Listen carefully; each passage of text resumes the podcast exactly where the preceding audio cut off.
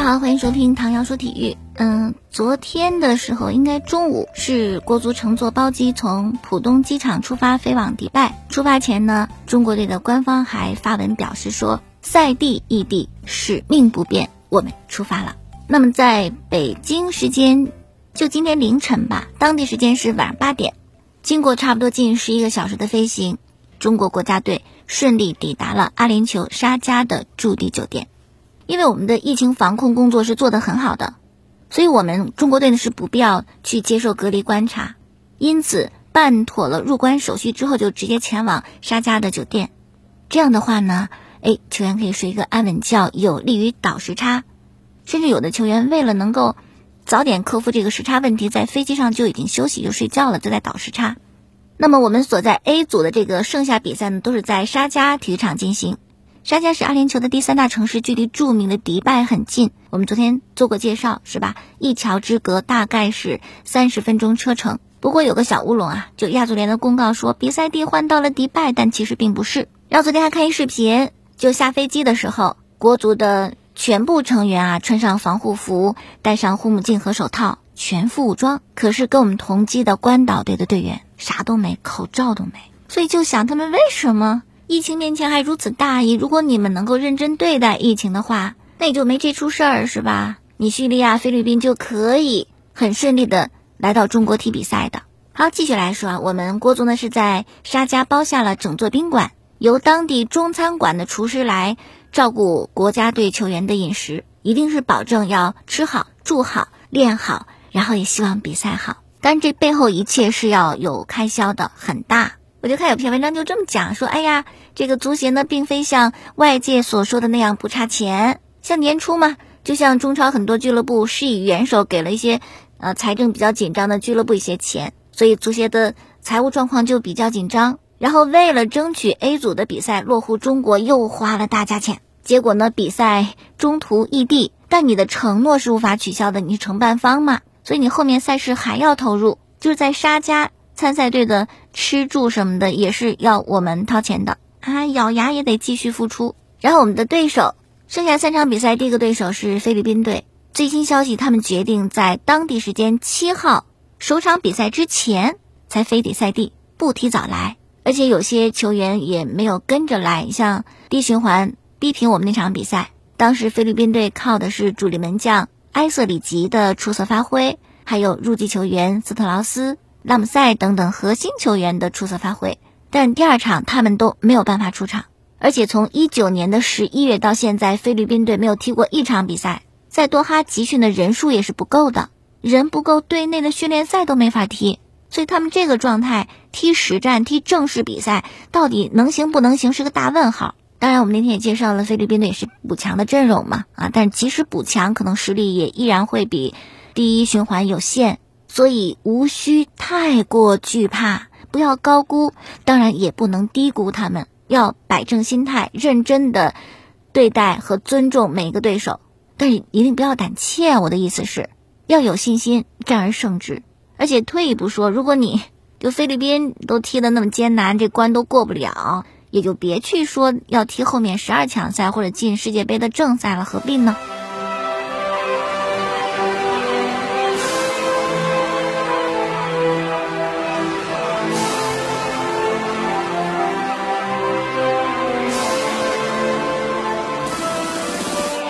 队员们其实我觉得还不错啊。之前讲到教练李铁就说了，哪踢不是踢呀。然后王申超昨天也说了，不管任何对手，我们都要拿三分。接下来的三场比赛就是全力以赴的去争取胜利，相信通过所有人的努力会赢得想要的结果。然后阿兰特别喜欢写小作文，前几天呢还发文对国足表示感谢哈，这次也说了。要尽自己所能，不光进球，还要不停的奔跑，激励队友，提升球队的士气，打好每场比赛。哎，如果真是这么有斗志、有信心的话，我觉得国家队比赛还可以期待的。然后伊朗队他们在 C 组刚结束一场比赛，伊朗是三比一战胜了中国香港，这样积分追平了巴林，都是九分。伊朗的净胜球数超过巴林，但是相互之间的胜负关系，他们是输给巴林的。而下轮比赛，伊朗直接对巴林，这可能就要决定最终的命运。你是小组第二还是小组第三？那从这个小组目前情况来看呢，伊朗队还是比较危险的。对阵中国香港，中国香港不是强队啊，还能丢球是吧？被中国香港攻破大门，你的防守也是有问题的。所以呢，有一种猜测，说是伊朗队可能会被同组的伊拉克与巴林联手挤出十二强。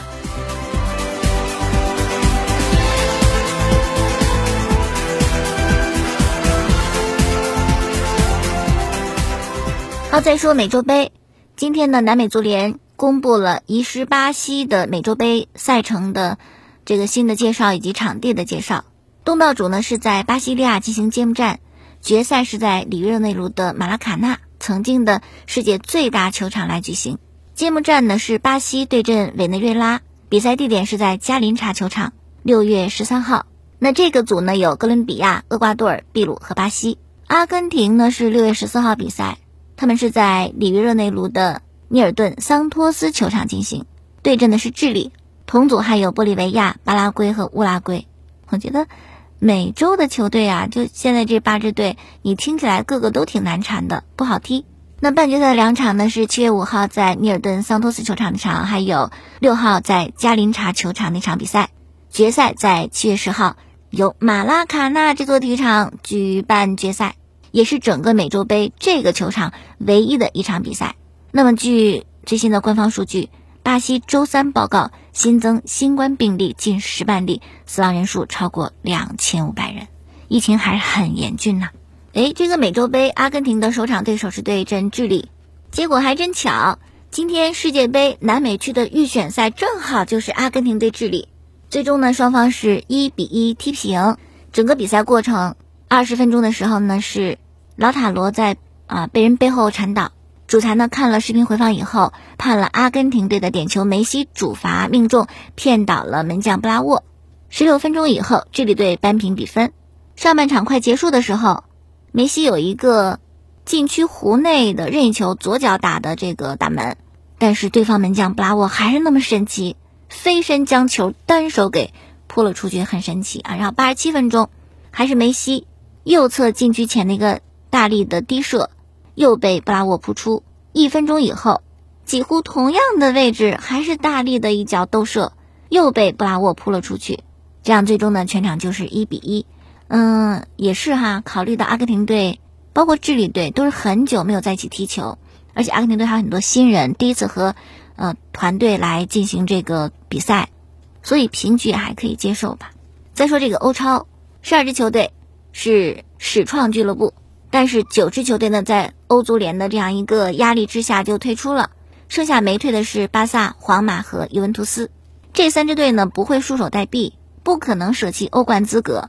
那他们有什么武器对抗欧足联乃至国际足联呢？法律。上月底，这三家俱乐部呢已经把欧足联和国际足联告上了马德里法院。这三家俱乐部就认为，欧足联、国际足联你们涉嫌垄断，违反了欧盟竞争法。那么，据西班牙的媒体报道。法院将对欧足联和国际足联进行调查，要根据欧盟的法律看一看这两大机构到底有没有干涉欧超联赛，以及这种干涉是否违法。如果涉嫌垄断，那这两大机构要得到严惩。这就是皇马啊，特别是皇马主席弗洛伦蒂诺当初要创这个欧超联赛时，他坚强的后盾有法律撑腰，法律是支持他可以创办这个欧超联赛的。那么，对于自己被告上法庭，欧足联也回应了，说我对我们自身这种做法充满信心，也会坚定的捍卫我啊这种做法。那最终可能真的会对簿公堂吧，但是打官司真的旷日持久。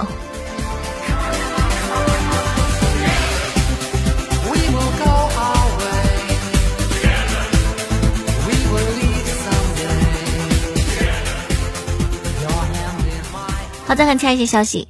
说的是曼城啊，曼城是呃重新拿到了英超的冠军，可是整个赛季结束以后，对他的评价，外界还是给他打上了失败者的标签。为什么？因为欧冠决赛输给切尔西，无缘队史第一个欧冠的大耳朵奖杯，就觉得太不应该了。你之前再成功，你再有什么联赛冠军，你这个这么一输，全盘否定你之前做的，你就是一个不成功的赛季。那么不成功怎么办？想方设法在下个赛季赢得成功啊！对于球队来讲，就可能是要更新换代嘛。而且阿圭罗是要离开的，那一定会在前锋线上有一些变化，所以曼城今年恐怕要大换血。据说他们希望得到的是凯恩，而因为有那个欧足联的财政公平法案，给了凯恩高工资，有了这样高昂的转会费的话，就得卖一些球星才可以收支平衡。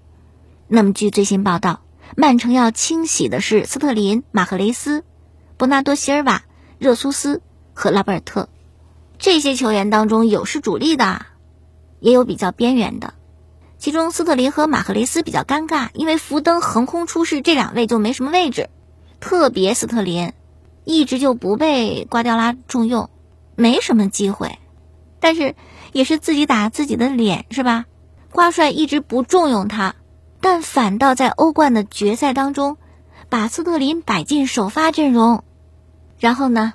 斯特林在球场上踢着快乐足球，挥霍着机会，然后曼城输了。你当然不能只怪一个人，但这一招棋是吧？你就很很不能够理解为什么。所以当曼城输给切尔西以后，看到这个首发排兵布阵以后，很多球迷认为，包括专家也认为，哈，曼城输就是瓜迪奥拉你自己作的，你该。那么伯纳多·席尔瓦呢，也是同样的很尴尬的一个位置。过去一个赛季只出场了二十六次，热苏斯二十二次，而且在阿圭罗一个赛季有伤、大量缺席比赛情况下，热苏斯你还没有办法坐稳首发位置，是吧？就真的只能是没本事了。拉波尔特还更惨，他算是一个万金油，又能踢中后卫，又能踢左后卫，但整个赛季出场次数还是那么寥寥无几，非常非常边缘化了。那么这些人有没有市场啊？据说阿森纳对斯特林。感兴趣，皇马、巴萨呢？希望引进伯纳多·席尔瓦，但是考虑到巴萨之前那些球员的引进都是自由球员，不用花钱的那种，这种情况之下，疫情之下，真的很多俱乐部啊，大俱乐部的财政也非常的困难，所以有没有这个钱来完成这些买卖，也也都是存疑的。然后呢，再说切尔西战胜曼城拿到欧冠冠军的这支球队，也要大甩卖。是不是不好理解？曼城是因为这个赛季不是特别成功，才要买卖人员是吧？重启炉灶另开张。那你切尔西都欧冠冠军了，你还换啥呀？哎，不一样的，正是因为拿到欧冠冠军，希望下个赛季再创辉煌。想要再创辉煌，就更得买人。而且切尔西比曼城还厉害，一口气考虑卖掉九个，筹款一点八亿英镑，然后完成阵容大换血。什么亚布拉罕，什么普利西奇，什么吉鲁啊，都走。今年夏天切尔西就要买买买，买谁呢？目标哈兰德和桑乔。哎，这两位真的很棒了，都算是现如今世界足坛的顶级球员。关键是年轻，哈兰德二十岁，桑乔二十一，拥有他们未来十年不带愁的。那么想签这两位呢，至少两亿英镑。虽然切尔西老板阿布不缺钱。可是经不住你每年夏天都要花，去年夏天就花两亿，今年不可能还这么花呀，有钱也不能任性，是吧？得明智一点，所以只能是清洗些用不着的球员，回笼资金。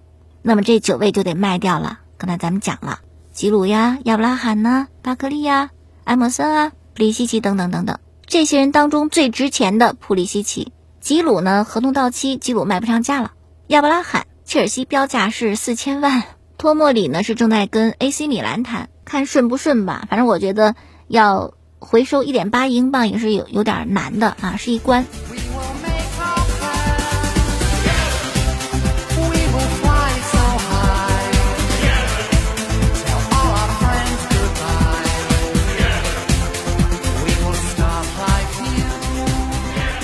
然后今天的湖人跟太阳的第六场比赛，湖人落后啊。这场一输，彻底告别。那赛前的湖人主教练沃格尔就接受采访，他又说，之前受伤的波普可以出战，浓眉哥呢？当时这位教练讲是看情况决定，但最新消息，浓眉已经获得批准，可以出战比赛。另外还有詹姆斯，我就看最后这一拼，湖人队到底是不是能够成？